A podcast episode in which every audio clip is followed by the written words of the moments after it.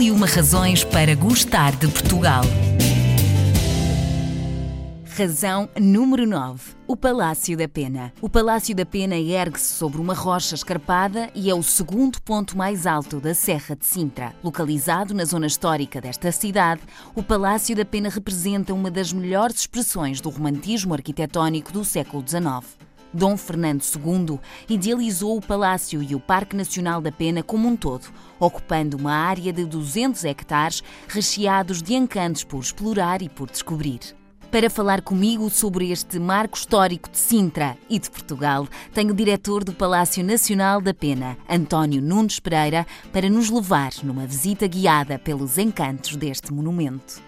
O Parque Nacional da Pena é uma das razões para gostarmos de Portugal? Sem dúvida que sim. É, é um sítio absolutamente extraordinário que só mesmo o clima de Sintra permitia, com esta proximidade ao oceano uh, e numa serra, e, e, portanto tem várias condições climáticas para um, ter esta vegetação extremamente luxuriante, mas precisamente esta proximidade ao oceano é que faz deste parque absolutamente deslumbrante algo muito especificamente atlântico, que é aquilo que também define a nossa cultura portuguesa. Portanto, eh, sendo um marco do romantismo de influência internacional e particularmente uhum. germânica, só podia existir em Portugal e não se pode vir a Portugal sem se ver a pena. Isto é uma coisa absolutamente uh, acima de qualquer discussão.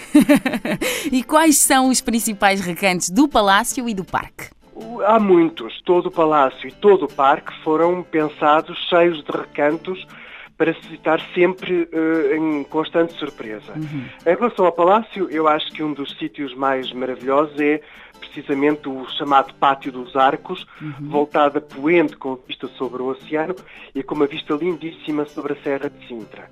Saindo desse uh, pátio, fazer o caminho da Ronda, que também tem uma vista lindíssima sobre o Castelo dos Mouros uhum. e sobre toda a região em volta. Depois destacaria o Terraço da Rainha, com uma vista linda sobre a parte nascente da serra, uhum. e o Salão Nobre, que é uma sala mesmo com um aspecto quase imperial, digna de um rei que, que habitou a pena.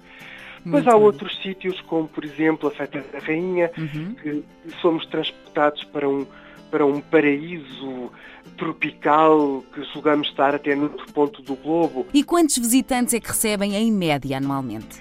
Nós temos vindo a, subir o número de visitantes, portanto é um bocadinho difícil de uhum. dar um valor médio. Tivemos em 2014 eh, os, os 800 mil, mais de 800 mil. Um, em 2015 ultrapassámos o milhão Maravilha. e em 2016 também subiremos este, este valor. Portanto, eu diria que neste momento estamos à volta do milhão, milhão e duzentos mil, englobando Parque e Palácio num todo. Muito bem. E quem é que visita mais o Palácio e o Parque da Pena? São portugueses ou estrangeiros? São estrangeiros, eh, eh, estamos num, num parque eh, que, aliás, juntamente com Sintra, não é? na paisagem cultural de uhum. Sintra, uhum. como foi classificada pela Unesco em 95, é um dos zonas, uma das zonas mais apetecíveis para todos os turistas que nos visitam. Uhum. Agora, para terminarmos, gostava que me completasse a frase: O Palácio da Pena é? O Palácio da Pena é a coroa da região sintrense. A frase não é minha, é do rei Dom Fernando, mas eu acho que é aquilo que uh, melhor caracteriza a pena. O Palácio da Pena foi classificado como Monumento Nacional em 1910 e está integrado na paisagem cultural de Sintra, classificada pela Unesco como Património Mundial da Humanidade desde 1995. A 7 de julho de 2007, foi eleito como uma das sete maravilhas de Portugal, sendo, aliás, o primeiro palácio romântico da Europa a fazer parte desta distinção. E em 2013 passou a integrar a rede de residências reais europeias. Agora diga-me se é ou não é uma boa razão para gostarmos de Portugal.